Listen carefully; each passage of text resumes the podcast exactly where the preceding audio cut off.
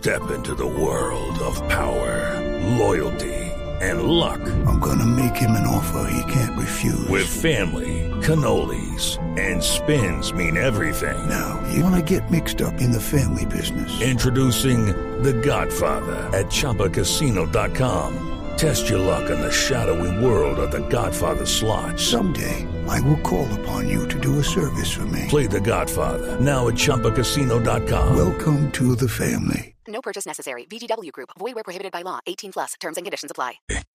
Seguimos conectados con ustedes en Mañanas Blue.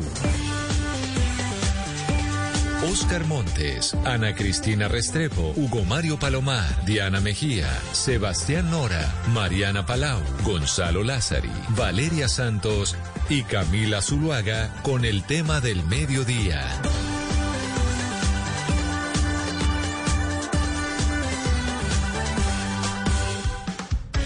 A las 12 del día, 16 minutos. Aquí seguimos conectados con ustedes en Mañanas Blue. Saludamos a todos aquellos que vuelven a conectarse con la emisión eh, central de Blue Radio en diferentes emisoras alrededor eh, del país. También aquellos que ya empiezan a conectarse a través de Facebook Live en la cuenta de Blue Radio Colombia y nuestros televidentes en Noticias Caracol Ahora, el primer canal digital de noticias en Colombia.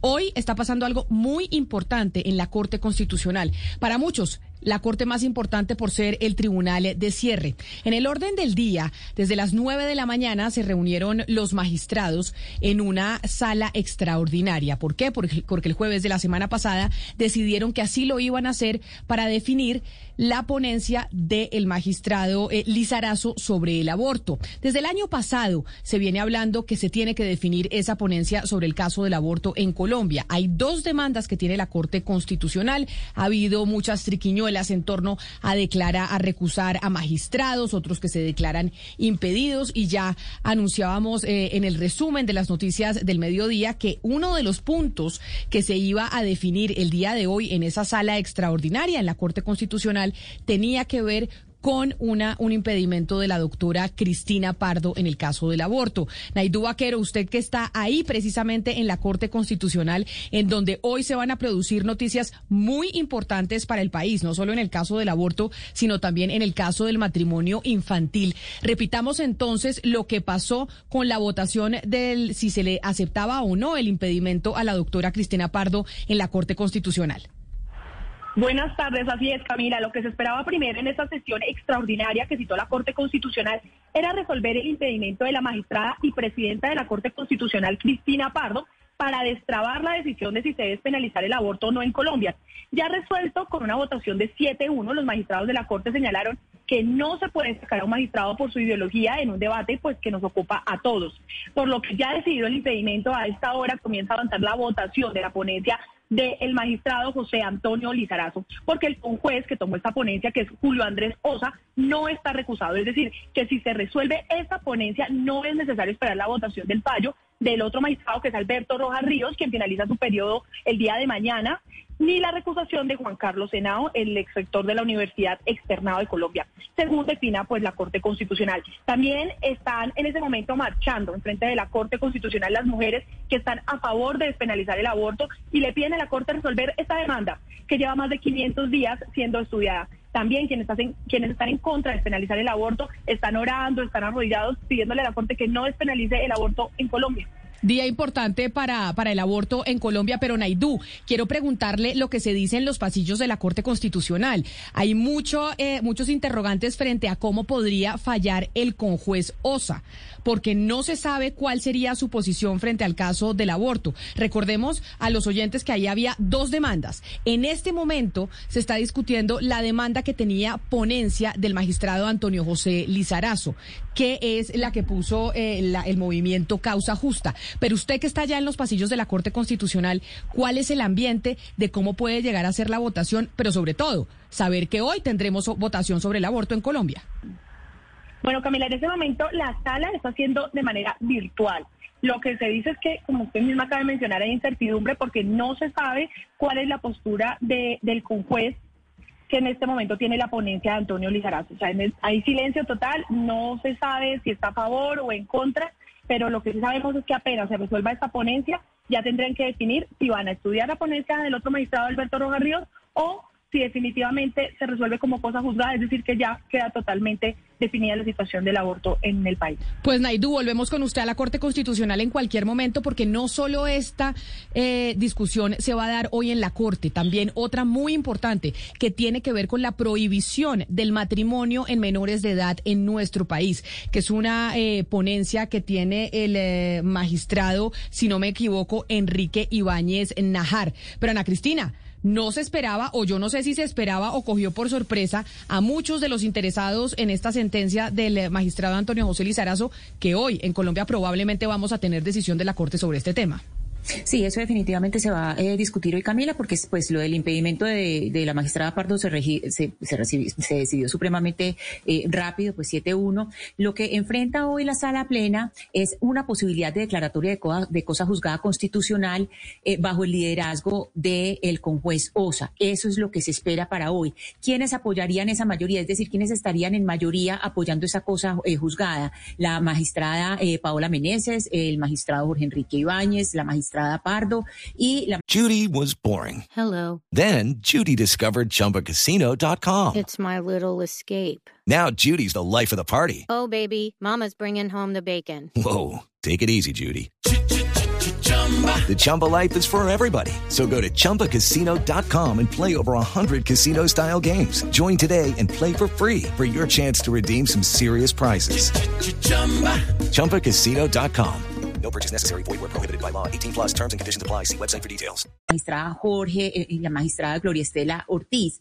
Ahí para la segunda votación, Camila, lo que, lo que pues lo que sería como la última esperanza, la, como la salvación sería que consideraran cambios en el contexto normativo eh, y que se consideraran nuevos cargos de la otra demanda pero pues lo más seguro es que se considere que sea eh, cosa juzgada. Pero de todos modos, eh, pues, la, pues la, esperanza que se tiene es que pues ya prácticamente se puede descartar lo de la despenalización total, eh, pues al punto que están las cosas hoy es descartable y que se piense en un sistema mixto en que permanezcan las cuatro causales, las tres causales, perdón, pero que se hable de una temporalidad que sería eh, eh, aproximadamente unas 24 semanas, es lo que se está diciendo, que era lo que se había hablado antes, la posibilidad de unas 24 semanas, y que antes de las 24 semanas pues fuera abierto, fuera despenalizado totalmente y después de las 24 semanas se asumieran las tres causales que son eh, las que dice la, la sentencia 355 eh, de 2006. Que es la modificación, entiendo, que hizo el magistrado Antonio José Lizarazo a su ponencia, el tema de la temporalidad y las semanas, que fuera legal en Colombia abortar hasta las 24 semanas de gestación. Pero, Ana Cristina, usted nos hablaba de quiénes están a favor y quiénes están en contra. Esos cálculos siempre se hacen de cómo estarían votando los magistrados. Pero, vale hay un gran interrogante y yo debo decir que a mí me parece positivo eso en este caso, de cómo votaría el eh, conjuez que se nombró para reemplazar al magistrado Alejandro Linares, que tuvo que salir de la discusión de estos casos por una, por una entrevista que le dio a la revista Semana en donde lo recusaron, él después se declaró impedido y le aceptaron el impedimento. ¿Quién es el conjuez que llega a definir este caso y que reemplaza al magistrado Linares para la ponencia del aborto?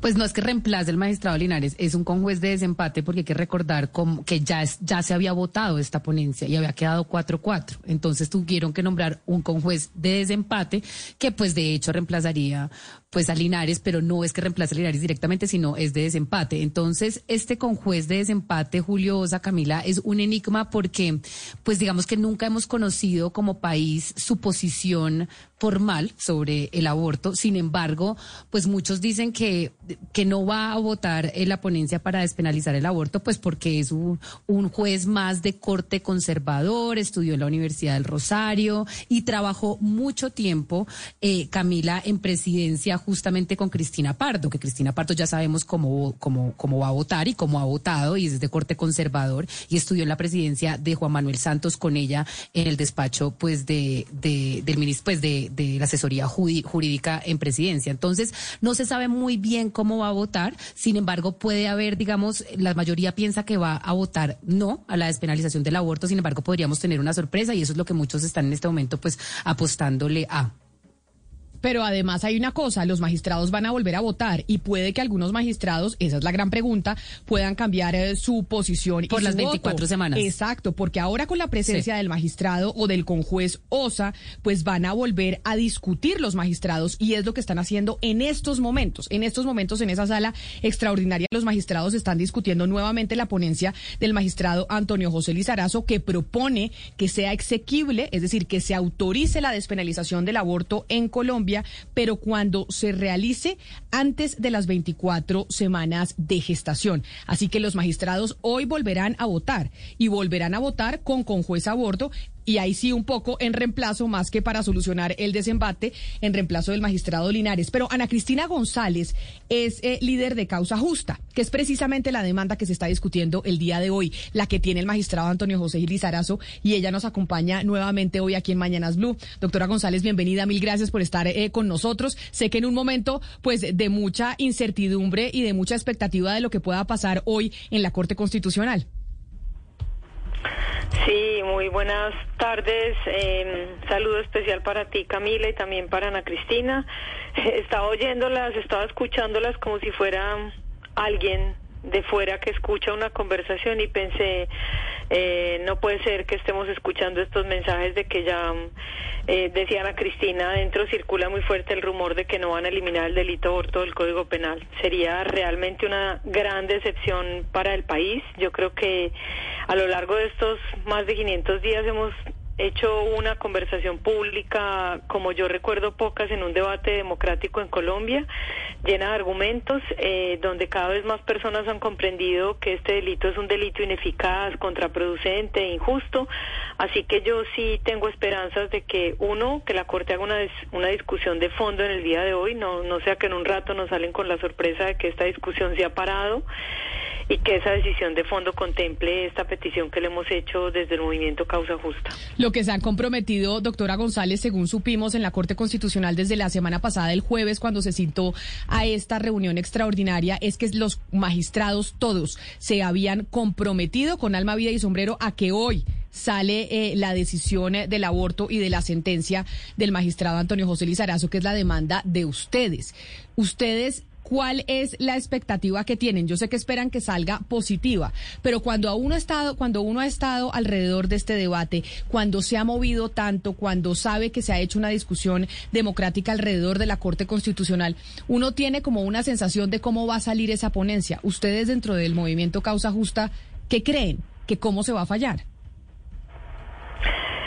Camila, o sea, si, si yo te pudiera decir con exactitud lo que creo, eh, habría muchas cosas que estaría haciendo en este momento, pero, pero yo realmente eh, no, primero no, no, no sabía con esa certeza con que tú estás afirmando de que todos se comprometieron a tomar una decisión hoy, porque esto nos ha pasado varias veces y, y todos sabemos que a una sala plena se entra con una intención, pero no necesariamente se sale habiendo eh, cumplido, digamos, con esa intención. Yo diría que la Corte tiene suficientes argumentos, claro que sabemos que tenemos una Corte dividida, pues nos lo muestran las decisiones que están tomando sobre los impedimentos eh, y una, una, una, una Corte como dividida en todos los asuntos que conciernen al aborto. Es como si no hubiera argumento que sirva para transformar la perspectiva de unos u otros. Pero en todo caso, eh, yo diría que con todos los argumentos que tienen a la mano sería impensable que la Corte Constitucional se quedara en el mismo lugar. Eh, yo esperaría que la Corte eh, de cualquier manera dé un paso hacia adelante y por supuesto que ese paso que esperamos es un paso eh, sin delito de aborto porque creemos firmemente desde y, con argumentos y desde muchas perspectivas que se puede hacer una regulación eh, fuera del campo criminal que es lo que realmente eh, significaría o implicaría una transformación profunda pues a lo que viven hoy las mujeres en Colombia, mujeres como Lorena, y la menciono porque hace poco tuvimos que aceptar su muerte evitable como la de tantas otras, o mujeres como Milena, que se ven también afectadas por el coletazo de una lectura eh, muy estereotipada de la sociedad y de los propios jueces sobre el tema del aborto, que hace que mientras que a las mujeres se las persigue y se las condena, a los hombres que le dan de manera forzada, por ejemplo, un medicamento para interrumpir un embarazo a una mujer, los dejan libres como si nada hubiera pasado. Entonces, ese tipo de disfunciones son las que nosotros quisiéramos que la Corte vea y yo creo que pues la esperanza solamente se puede perder cuando conozcamos una decisión de fondo. Pero, pero usted nos decía ahorita que a usted le parecería o le parece inconcebible que la Corte con los argumentos que tiene en este momento pues decida no despenalizar el aborto eh, o no sacarlo del Código Penal, pero pues ya ellos votaron y al final pues votaron y quedaron empatados, es decir, ya sabemos cómo va a ser el voto de cuatro jueces, de cuatro magistrados. ¿Usted cree que con eh, con la con el límite de la semana 24 sí podría abrirse la posibilidad de que alguno de los jueces que votaron no puedan ahora votar sí? Pues la verdad, eh, no lo creo, no lo creo porque creo que la mayoría de estos jueces han expresado pues unas posiciones muy conservadoras, algunas que además hemos podido revisar más recientemente como la de la magistrada Pardo que que se ha declarado objetora de conciencia y yo que enseño sobre objeción de conciencia en la Facultad de Medicina, pues creo que quien se declara objetor es una persona que no está dispuesta a escuchar argumentos legales ni en derecho porque lo que tiene es una creencia profunda de carácter moral o religioso que le impide, digamos, eh, cumplir una norma eh, en términos generales. Entonces, yo no creo, pero pues las, la expectativa sobre el conjuez Sosa, como yo sé, diría lo mismo que ustedes, porque me he informado sobre el conjuez Sosa a través de los medios de comunicación. No tengo ninguna fuente que me haya proporcionado una información sobre el conjuez Sosa, salvo lo que leo. Y de lo que uno lee, pues yo no estoy tan convencida de que él se vaya a ir en contra en este momento de la historia de esta posibilidad de eliminar el delito aborto del Código Penal, pero pues coincido con lo que dice Ana Cristina, estamos dependiendo de su voto para saber cuál será la resolución final. Eh, con respecto a los plazos, eh, yo no tendría tampoco cómo hacer una apuesta distinta a lo que te estaba mencionando, de que yo veía algunas de esas posiciones totalmente inamovibles, pero pues algunas cosas nos han sorprendido a lo largo de este proceso, así que habrá que esperar hasta, hasta el último momento. Y podría pasar, doctora Restrepo, que algunos magistrados cambien su voto, ya que Lizarazo, el magistrado ponente de esa sentencia, pues aceptó que fuera despenalizado solo hasta las 24 semanas de gestación y que esa fuera eh, la decisión que se tomara dentro de la Corte Constitucional. Ustedes, desde el movimiento Causa Justa que promovieron esta demanda, quedarían eh, tranquilas y satisfechas con que saliera exequible esta ponencia del magistrado Lizarazo, en donde se habla que solo sería legal el aborto hasta las 24 semanas? ¿O se despenalizara, mejor dicho? Yo creo que es muy importante que el país entienda que esa decisión, si bien eh, indica un movimiento, digamos, hacia la liberalización, no es una decisión acorde con lo que le estamos pidiendo a la Corte. Lo que nosotras le estamos pidiendo a la Corte es que no exista delito porque, como lo están viendo hoy y cada vez más países con claridad, tú no necesitas un delito de aborto para regular el acceso a los servicios de aborto eh, seguro. Entonces, eh, evidentemente, una ponencia que se vaya por plazos no es una ponencia que estaría respondiendo a la demanda que nosotras hemos hecho y a la conversación pública que le planteamos al país y que hoy tantas voces acompañan y que como incluso hemos escuchado decir a voces políticas recientemente, si la Corte no es capaz y no está a la altura, habrá que llevar esta conversación a la Corte. Lo que te quiero decir es que una decisión por plazos no salda la discusión que nosotras le propusimos al país y vamos a buscar de todas las maneras posibles que un día se comprenda en Colombia que ese delito de no debería existir y que hay otras formas de regular, como he dicho antes en esta entrevista. No, pero venga, doctora Ana Cristina, usted al principio decía que nos oía como un poquito pesimistas, hablemos en un panorama optimista, hablemos de la esperanza y la esperanza está, estaría en dos puntos. Si abriéramos eh, primero, eh, pues la primera esperanza sería en trasladar el debate al campo de la salud para poderlo sacar del campo penal. Entonces uno diría, bueno, eh, hablar ahí de la conexidad con la violación del, del del derecho a la salud eh, de las mujeres y lo otro la discriminación entre las mujeres, pues que aquí son las mujeres más vulnerables las que son siempre el blanco de, la penalización. Hablemos un poco de, esos, pues de lo, de lo que llamamos hoy la única, pues la esperanza que, queda y es uno, los, los cambios en el contexto normativo y dos, los nuevos cargos de los que se está hablando eh, en estas demandas. Pues yo creo que esos cargos han estado, o sea, esos cargos están presentes en nuestra conversación. Nosotras, de hecho, en nuestra demanda insistimos mucho en que a partir del año 2006 una cosa nueva que ha pasado es que las barreras de acceso que no conocíamos han ido creciendo a lo largo de los años, son tantas, tan múltiples, que hacen que muchas mujeres que incluso llegan de manera temprana esperando interrumpir el embarazo por una de las tres causales no lo logran. Entonces, evidentemente que una de las formas de comprender esta conversación es entender que esas barreras tienen un efecto, eh, digamos, sobre la vida de las mujeres para mostrarnos que este modelo de causales que tenemos es un modelo insuficiente y obsoleto, como ya lo han visto muchos otros países del mundo.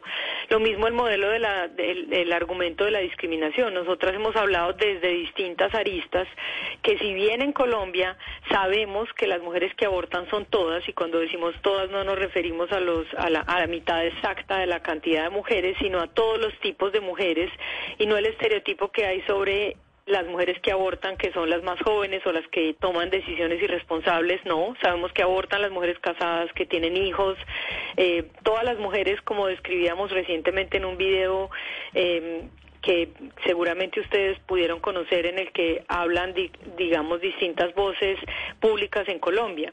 Pero hemos mostrado que si bien son todas las mujeres, las consecuencias de ese delito que nosotras hemos planteado como la barrera estructural frente eh, a las otras barreras o la barrera que subyace a las otras barreras, si bien son todas las que abortan, algunas son las más afectadas. Lo vemos en materia de criminalización. Las mujeres criminalizadas en Colombia no son todas. Las que son perseguidas por la justicia ya sabemos que son las niñas, son las jóvenes, son las mujeres rurales. Lo mismo las mujeres que mueren o tienen complicaciones severas como resultado de un aborto inseguro. No son todas las mujeres, son especialmente, de nuevo, las más jóvenes, las mujeres rurales. Entonces el argumento, digamos, de la vulnerabilidad es un argumento que está presente también entre los argumentos que nosotros hemos presentado a causa justa. Quizá no comprendí bien cuando tú dices que esos son argumentos nuevos que van apareciendo en la conversación eh, y no sé cómo lo conectaste con lo del optimismo porque, porque me encantaría y estoy aquí para, para dar una voz de optimismo, pero lo más optimista que puedo decir es que hasta que no conozcamos la decisión de fondo de la Corte, vamos no solamente a insistir en la importancia de que se elimine este delito, sino a creer en que todavía es posible que lo haga la Corte. Y como tú decías hace un rato, estamos dependiendo del voto del conjuez Osa, en torno al cual pues hay muchas especulaciones. Pues doctora Ana Cristina González, líder de Causa Justa, quienes eh, demandaron la despenalización del aborto ante la Corte Constitucional, la demanda que hoy estarán votando los magistrados, yo sí creo y yo sí creo que hoy el país tendrá conocimiento de cuál es la decisión de la Corte Constitucional. Por eso la acompañamos desde aquí a usted y a tantas mujeres que han estado desde hace más de 500 días abriendo la discusión en Colombia para que se despenalice este delito en nuestro país, que solo es un delito que, que está eh, direccionado hacia las mujeres. Mil gracias y estaremos en contacto.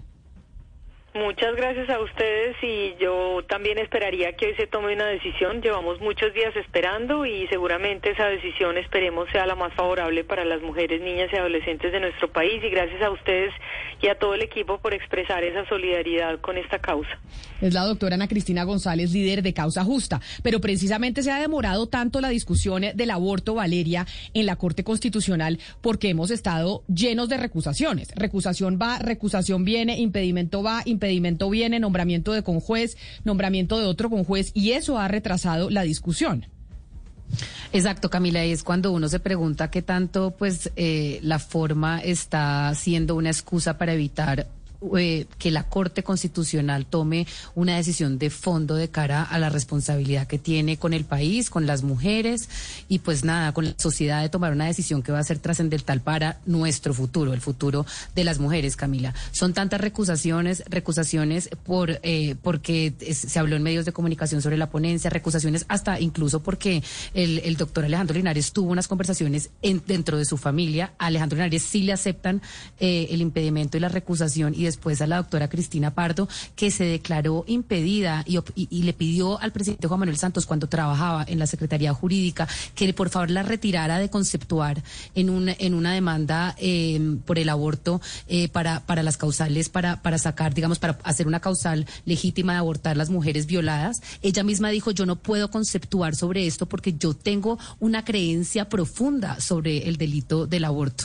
Entonces, cuando uno mira e, esta declaración y uno dice, bueno, aquí de pronto la señora Cristina Pardo, la doctora Cristina Pardo sí estaba impedida, pero acá se votó muy rápido y muy sorpresivamente 7 a 1 y además recusaron al, doctor Juan Carlos Senado porque en algún momento dijo también estar de acuerdo con el delito del aborto. Vamos a ver cómo se resuelve esa segunda recusación cuando se debata la segunda ponencia del doctor Rojas. Pero pues sí, esto es un tema de debates de forma y no de fondo y creo que la Corte Constitucional le debe al país por lo menos estudiar esto a fondo, Camila.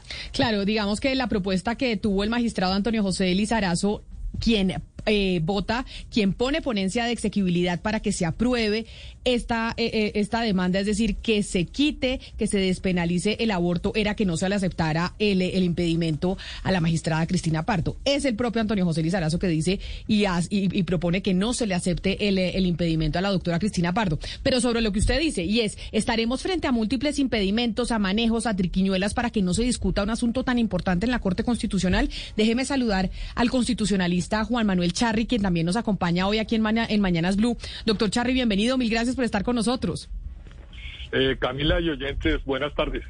Doctor Charri, pues mire, llevamos más de 500 días expectantes de lo que pueda pasar en la Corte Constitucional con el tema del aborto y se ha retrasado y retrasado y retrasado por lo que nos explicaba Valeria de las eh, recusaciones, de los impedimentos, etcétera, etcétera. Estamos frente realmente a un juego de ajedrez que están jugando los magistrados, unos que están a favor y otros, otros que están en contra de, del aborto y que no se quiere discutir a profundidad la demanda o qué es lo que ha venido pasando.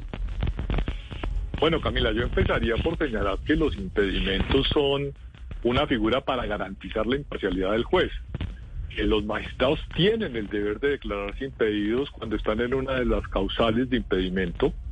Eh, lo manifiestan ante sus colegas y ellos deben decidir si sí está en la causal o no para que se separe y nombren un juez que sea realmente imparcial. Yo creo que este es un tema muy polémico que genera pues posiciones encontradas. Eh, pero los impedimentos son una garantía para que el juez sea lo más imparcial posible. Doctor Charri, pero mire lo que estamos viendo aquí. En un mismo escenario vemos como al doctor Alejandro Linares se le acepta la recusación y a la doctora Cristina Pardo, que ella misma, ella misma se declaró impedida y le dijo al, presidente Juan Manuel Santos, yo no puedo conceptuar alrededor del aborto porque yo tengo una creencia intrínseca, eh, digamos, arraigada a mi ser sobre lo que significa el aborto. Ahora no se crea y diga que ella no está impedida. ¿Cómo se explica eso? ¿Cómo le explica uno eso a la sociedad cuando se supone que las recusaciones y los impedimentos deben ser taxativos y objetivos? Bueno, la forma como se resuelvan los impedimentos ya es distinta, pero yo apelo es a la finalidad del impedimento que es garantizar la imparcialidad. Desde mi punto de vista, yo creería que la doctora Cristina Pardo debería haber sido aceptado su impedimento, porque tiene una posición que ya sabemos cuál va a ser su decisión. Entonces, desde ese punto de vista, eh, uno podría opinar en ese sentido, pero para eso están las mayorías dentro de la sala plena. Son ellos los que evalúan los argumentos en pro y en contra del impedimento y toman la decisión. Doctor Charri, eh, en este momento algún ciudadano o grupos de ciudadanos podrían imponer eh, una demanda o una acción por dilaciones, por dilaciones de la Corte. Es que llevamos mucho tiempo en esto. Esto es como un, perro persiguiéndose la cola. No, yo creo que no.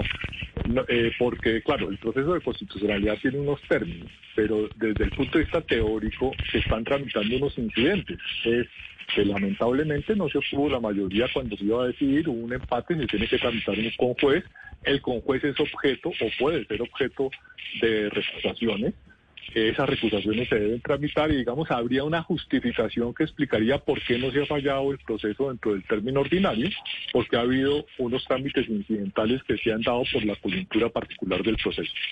Ahora ayúdenos usted a entender una cosa, doctor Charry, usted que es constitucionalista y, y, maneja el funcionamiento de la Corte. Aquí hay dos demandas, hay dos demandas en la Corte Constitucional. Una que tenía el magistrado Antonio José Lizarazo, que es la de causa justa, que es la que lidera, la que lidera la doctora Ana Cristina González, con quien acabamos de hablar.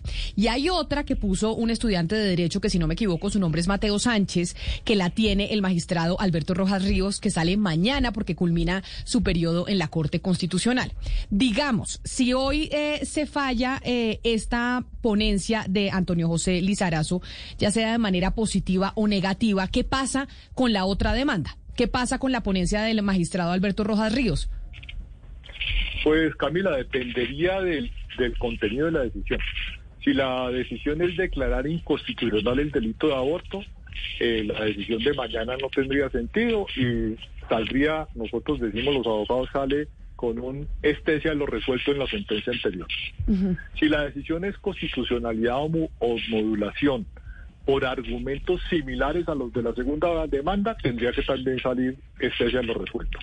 Pero si por decir algo eh, sale que existe cosa juzgada, o sea que la Corte no se pronuncia porque se pronunció en el pasado, eh, porque los argumentos de esa demanda fueron analizados en oportunidad anterior, pues quedaría, por llamarlo de alguna forma, en neutro y la decisión de mañana, si hay argumentos nuevos, podría ser de inconstitucionalidad, de modulación o de estar a, los resueltos si comparte los argumentos. O sea, lo que quiere decir para traducirlo, eh, doctor Charry, es que la ponencia o la del magistrado Alberto Rojas Ríos ya casi casi que quedaría resuelta con la decisión que se tome hoy del magistrado Antonio José Lizarazo de la demanda de, causa justa, porque al final, pues son demandas muy similares y buscan eh, casi que lo mismo.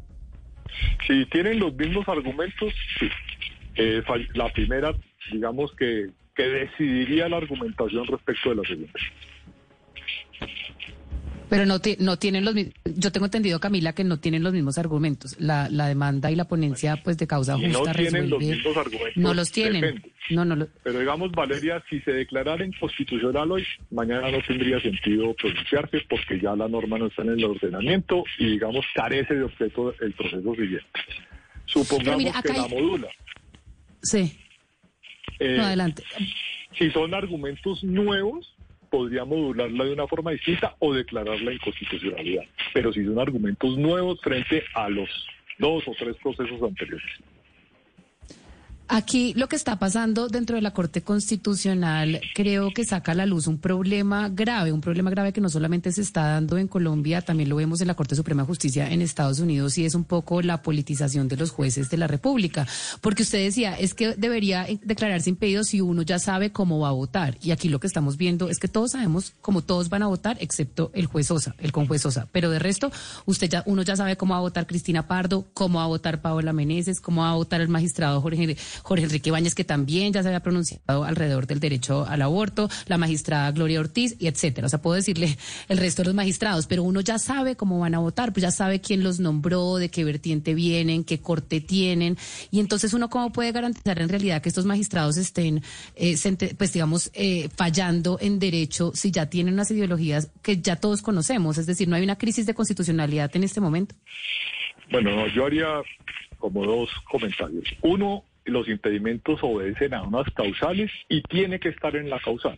Hay una que es haber emitido opinión anterior, digamos, por fuera de sus funciones. Eh, habrá que ver si, si, es opinión, si no es opinión, si simplemente estaba haciendo pedagogía de la sentencia anterior. No lo sé. La otra es que no debemos olvidar que esta es una decisión política del Congreso de la República. Acá se pronuncia el juez constitucional en subsidiariedad porque el Congreso no ha adoptado una decisión política. Digamos, ese es el subsidiario el que está eh, sometido a la presión de un tema social que debía haberse solucionado en el Congreso de la República. Eh, doctor Charri, pero entonces ante esa incapacidad del Congreso que le pasa estas funciones eh, a la Corte Constitucional, pues cómo corregir eso de lo que cual le estaba preguntando Valeria, porque es, como una, una cosa de cargas en que uno dice, bueno, entra, entra un liberal, entra un conservador, sale, ¿cómo va a quedar, cómo se puede corregir eso? Al, al, como están las cosas hoy, ¿cómo se podría corregir? Bueno, digamos que la Corte ella misma es la que tramita los impedimentos. Y ese es el funcionamiento para el cual está, digamos, diseñado. La Corte oye el impedimento de sus magistrados y ve si está en la causal o no. Si lo hace bien o lo hace mal, no hay ningún control distinto a un muy discutible juicio político en la Cámara de Representantes, que es el, que hace el control político sobre los magistrados de la Corte. Eh, de manera que yo lo que diría es, el procedimiento de imparcialidad está sujeto a causales, esas causales las la resuelve la, la, misma corporación y puede uno quedar satisfecho o insatisfecho con la forma como interprete si un magistrado está o no en la causal que se alegó en su momento. Sí, doctor Charry, le pregunto, eh, usted que conoce muy bien eh, a los magistrados y su trayectoria, ¿qué tan blindada está esta corte o estos magistrados de las presiones externas, tanto políticas como de los grupos que se han manifestado a favor o en contra de la decisión que se puede tomar. ¿Qué tan blindados están los magistrados? A ver, es difícil decirlo, porque fíjese que hemos tenido escándalos en el pasado reciente de magistrados que recibían llamadas, que se reúnen con personas de, de la vida política, que le quitan un poco de, digamos, de credibilidad a la Corte. Y a eso se le suma que en las encuestas de favorabilidad de opinión la Corte ha venido bajando. Eh, eso lo, lo que nos está mostrando es que digamos, la opinión pública ha ido perdiendo eh, de alguna forma credibilidad en la Corte. No están completamente eh, blindados, diría yo, eh, pero procuran estarlo y la forma de hacerlo es que se mantengan al margen de las discusiones políticas y tomen las decisiones en derecho. Pues ojalá sí sea que se tome esta decisión en derecho, la decisión sobre el aborto, aunque pues lo que hemos visto en los últimos eh, días desde el año pasado es que esta es una discusión más política realmente que de fallo en derecho. Doctor Juan Manuel Sarri, constitucionalista, mil gracias por haber estado aquí también con nosotros explicándonos el funcionamiento de la Corte y lo que pueda pasar con estas dos demandas. Feliz tarde para usted. Eh, mil gracias. Feliz tarde para todos. A las 12 del día, 50 minutos, yo les eh, contaba que hoy hay dos discusiones muy importantes para el país que se están dando en la Corte Constitucional. Esta, la del aborto, que ya hemos discutido con la doctora Ana Cristina González y con el doctor eh, Juan Manuel Charri. Pero también hay otra importantísima que se va a discutir porque mañana se vence el plazo y es el matrimonio, la edad mínima para contraer matrimonio en Colombia. Se demandó por parte de Camilo Ernesto Ortega, un abogado que demandó que en Colombia y según entiendo, ya nos va a explicar el eh, doctor Ortega, pues no se debería permitir el matrimonio en menores de edad. Lucky Land Casino asking people what's the weirdest place you've gotten lucky. Lucky? In line at the deli, I guess. Aha, in my dentist's office. More than once, actually. Do I have to say? Yes, you do. In the car before my kids' PTA meeting. Really? Yes. Excuse me, what's the weirdest place you've gotten lucky? I never win and tell. Well, there you have it. You can get lucky anywhere playing at LuckyLandSlots.com. Play for free right now. Are you feeling lucky? No purchase necessary. Void where prohibited by law. 18 plus. Terms and conditions apply. See website for details. Esa es otra discusión que hoy la Corte va a tener muy importante y que tiene la ponencia el magistrado, según veo en el orden del día, Jorge Enrique Ibáñez. Abogado eh, Camilo Ernesto Ortega, bienvenido. Gracias a usted por atendernos hoy aquí en Mañanas Blue. Buenas tardes, Camila. Gracias por la invitación. Un saludo a ti y a todo el equipo. Día importante para la Corte Constitucional por lo del aborto, pero también por su demanda. Su demanda lo que pide específicamente es que, abogado. Bueno, sí, un día bastante getreado para la Corte. Yo lo que le solicito a la Corte Constitucional son principalmente dos, dos circunstancias. La primera, que se acabe el matrimonio para los menores de 18 años bajo cualquier tipo de modalidad, inclusive aunque pueda existir la autorización de los padres. Y en segundo lugar, lo que yo le pido a la Corte es que haga extensivo los efectos de esa sentencia a cualquier persona que se haya casado siendo menor de edad y que a bien tenga o quiera solicitar la nulidad de su vínculo matrimonial. Eso es lo que se está discutiendo hoy en la Corte Constitucional. Porque lo que hoy se permite en Colombia es que, abogado, hoy en Colombia los menores de edad, los menores de 18 años, se pueden casar a partir de cuántos años y con permiso de sus papás o sin permiso de sus papás. ¿Cómo funciona el matrimonio hoy en nuestro país? El matrimonio por debajo de los 18 años es una institución bastante compleja por, por la falta de técnica legislativa que existe en el momento. A ver, existen dos escenarios. El primero, entre los 14 y los 18 años, un menor se puede casar con autorización de los padres. Sin embargo, si no tiene autorización de los padres, esa no es una causal de nulidad. Es decir, a pesar de que carezca del, permiso de los padres y por alguna razón este menor de edad llega a contraer nupcias, luego no se puede solicitar la nulidad porque simplemente faltó la autorización de los padres. Entonces es un requisito que realmente se queda en, en el papel, en la letra muerta, que realmente no garantiza la protección de los menores. Y una segunda situación que es con los menores de 14 años. Se supone que matrimonio con todo menor de 14 años es nulo. Sin embargo, esa nulidad únicamente se puede solicitar hasta que el menor tenga 14 años y 3 meses. Entonces, ¿qué pasa? Si llega un menor de 14 años, una niña de 12, 13 años a contraer matrimonio, únicamente puede solicitar que ese vínculo se anule hasta que tenga 14 años y 3 meses. Si la señorita tiene 15 años, ese vicio, por así decirlo, se subsana, se sanea. Entonces es una circunstancia pues que afecta directamente los derechos de las niñas y que ha dejado pues un camino abierto para que se sigan reproduciendo este tipo de matrimonios en el país. Eh, doctor Ortega, pero uno entra ahí a pensar en la protección constitucional que tienen las costumbres ancestrales indígenas y nosotros sabemos que hay muchos grupos indígenas, son muchos los que autorizan el matrimonio de hombres de 40 años con niñitas de 11 y 12 años. ¿Qué pasaría ahí? ¿Cómo, cómo estaría eh, esa tensión entre lo que protege la Constitución y lo que se podría alcanzar con esta demanda? Entiendo. Eh, el tema de las comunidades indígenas es un tema específico que no se trató a fondo en la presentación de la demanda de constitucionalidad. Sin embargo, yo me atrevo a decir lo siguiente. Las comunidades indígenas eh, deben realizar una protección y deben fundamentar todas sus costumbres en la protección de la dignidad humana. No considero que un matrimonio de una niña de 11 años, 12 años, con un hombre que muchas veces aquí en nuestro país la duplica, la triplica o a veces la cuadruplica en edad, que son hombres de 50, 60 años. No considero que ese tipo de uniones sea respetuoso de la dignidad humana y consideraría que no se ajustaría al contenido de la Constitución. Por lo tanto, diría que el contenido de la Constitución y el contenido del fallo podría hacerse extensivo a ese tipo de comunidades. Sin embargo, como es un caso en específico, se podría discutir en unas instancias posteriores. Pero abogado, mire, yo tengo una pregunta y para eso le voy a poner un ejemplo. eh, digamos que se casan eh, por propia voluntad, es decir, digamos libres, con consentimiento libre, y eso ya es otro debate si en realidad puede existir consentimiento libre en un menor de 18 para contraer matrimonio, pero por, pongámonos en el caso de que se casan dos menores de 18, un niño de 16 y una niña de 16 años, o de 15 y de 15. ¿No se le estaría también voluntando, eh, a ellos su capacidad de decidir libremente con quién quieren casarse, una persona de 15 o 16 años, los dos menores de edad, si se declara, digamos, inexequible este artículo del Código Civil. Y la otra pregunta es, en caso tal de que ellos se declaren y, y, y se decida anular el matrimonio, ¿qué pasa con los derechos patrimoniales y con los derechos de la sociedad de hecho de, de la mujer, por ejemplo, si el hombre declara nulo el matrimonio? Entiendo. Bueno, respecto a la primera pregunta, yo considero que no se vulneran realmente los derechos fundamentales de los menores, principalmente porque tienen otras vías para eh, realizar este tipo de uniones. Existe la unión marital de hecho y existe tradicionalmente el noviazgo, por así decirlo. Lo que pasa es que realmente la ocurrencia del matrimonio infantil se ha utilizado también para encubrir ciertas situaciones de explotación y ciertas situaciones de abuso.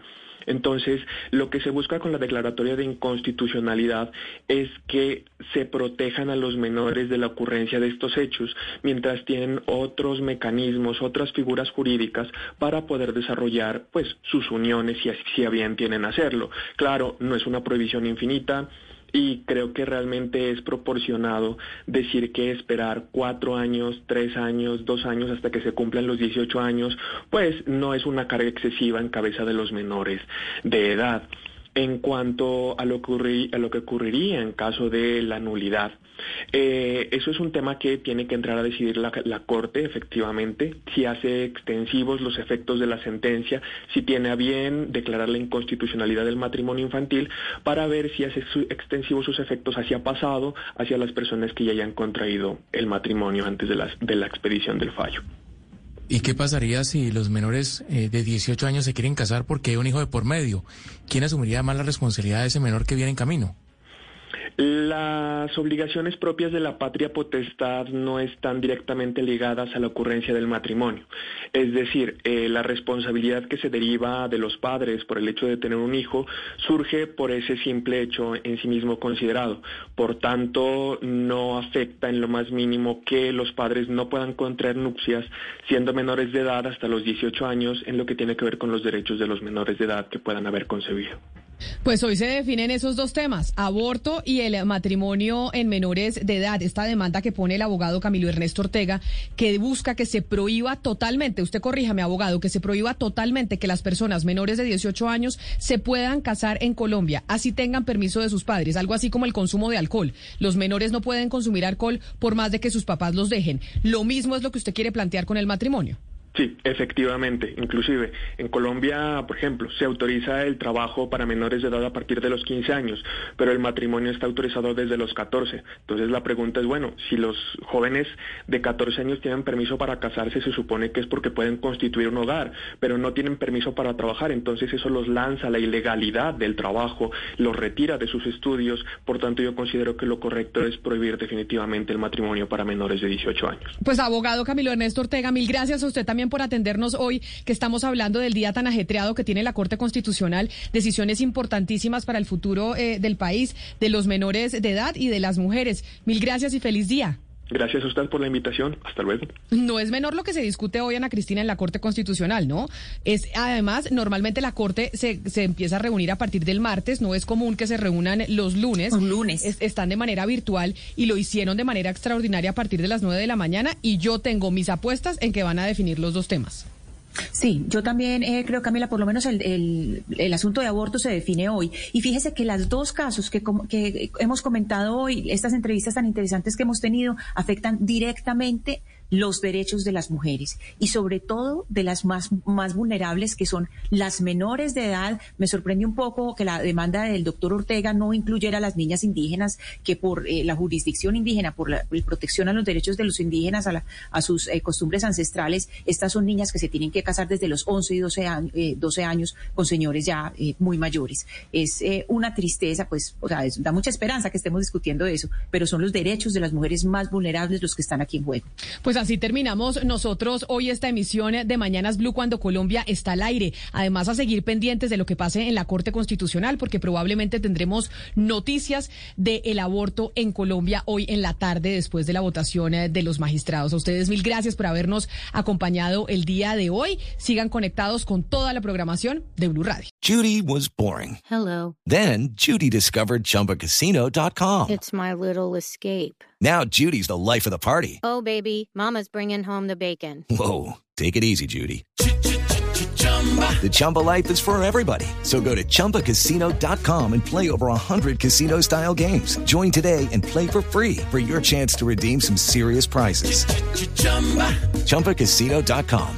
No purchase necessary. Void where prohibited by law. 18 plus terms and conditions apply. See website for details.